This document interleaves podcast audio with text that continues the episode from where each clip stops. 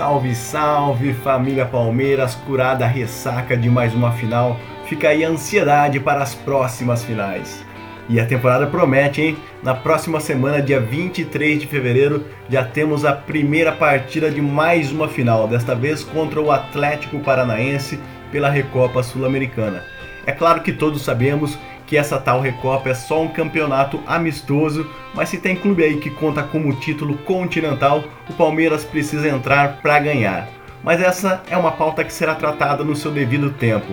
O que temos para hoje é a análise sobre o jogaço entre Palmeiras e Chelsea pela final do Mundial de Clubes da FIFA 2022. Partida muito bem disputada, como há muitos anos não se via nesse campeonato. Infelizmente não foi desta vez que o Bi veio, mas para o azar dos invejosos de plantão, ano que vem estaremos lá de novo. Pro Palmeiras, Abu Dhabi é logo ali, meu amigo. Eu sou Gustavo e eu sou aquele palmeirense que acredita sempre. Então vamos lá. O jogo entre o Verdão e os Blues foi de arrepiar. Logo de cara, os favoritos ingleses começaram a pressionar, mas o sistema defensivo do Palmeiras fez um primeiro tempo perfeito. E o Palmeiras não se resumiu a isso. Além de estar muito bem na linha defensiva, as principais jogadas de ataque no primeiro tempo também foram do Palmeiras. Numa primeira tentativa, Rony tentou um chute de fora da área que saiu bem torto. Em uma segunda oportunidade, Dudu correu mais que a bola e não conseguiu finalizar como desejava. Num terceiro momento, Zé Rafael demorou para dar o último passe que encontraria Rony livre dentro da grande área e então o zagueirão conseguiu interceptar a jogada. O Palmeiras permitia que os zagueiros do Chelsea tocassem a bola, mas os jogadores de meio campo e ataque pouco apareceram no primeiro tempo. Na melhor oportunidade deles, durante os 45 minutos iniciais, foi o zagueirão brasileiro Thiago Silva quem avançou com a bola e chutou de longe, o Everton ainda desviou a bola que já ia para fora. Logo no comecinho do segundo tempo, o Chelsea conseguiu aquilo que não tinha conseguido fazer durante todo o primeiro tempo. Uma jogada com seus jogadores de meio campo e ataque. Em um cruzamento da esquerda, Lukaku de cabeça escorou sem chances para o Everton. Após o gol, o time do Chelsea se animou e continuou apertando, mas no lateral cobrado para dentro da área por Marcos Rocha que, diga-se de passagem, fez uma bela partida, Thiago Silva só conseguiu tirar de Gustavo Gomes com a mão. O VAR agiu rápido. Pênalti convertido da melhor forma por Veiga, 1 a 1 no placar. Depois disso, algumas oportunidades apareceram para as duas equipes, mas ninguém aproveitou direito.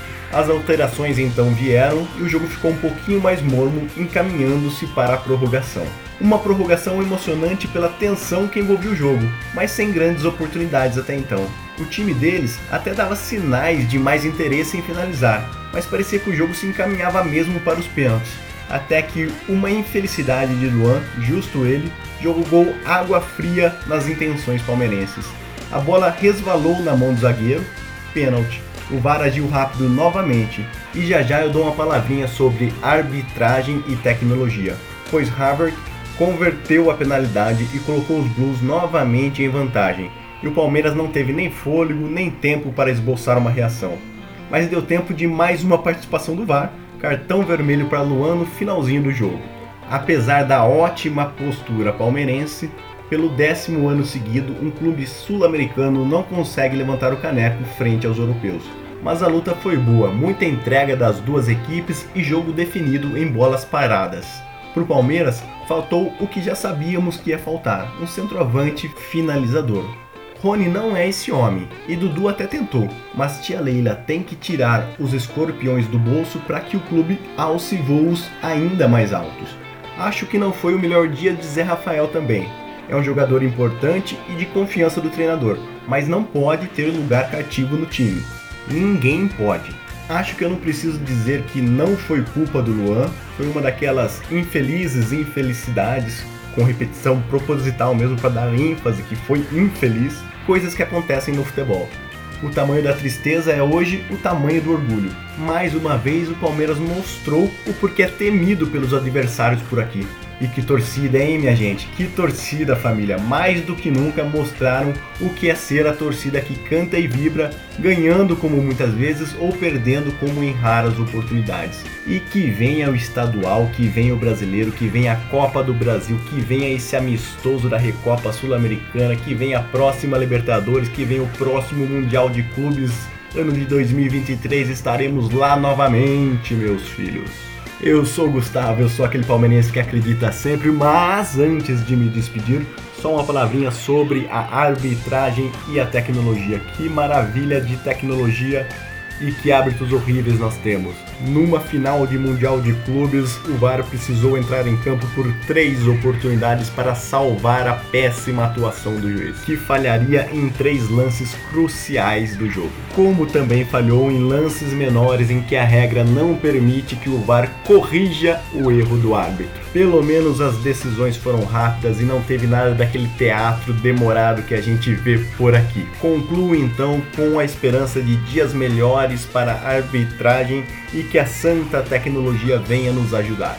Porque se depender só dos árbitros de dentro do campo, tanto os brasileiros como os internacionais, como vimos, ou do corporativismo dos comentaristas de arbitragem, estaremos fadados a conviver com esta vergonha que se alastra pelo futebol. E agora sim, com a alfinetada dada, já posso me despedir em grande estilo. Eu sou Gustavo, eu sou aquele palmeirense que acredita sempre. Um abraço, família Palmeiras, até a próxima.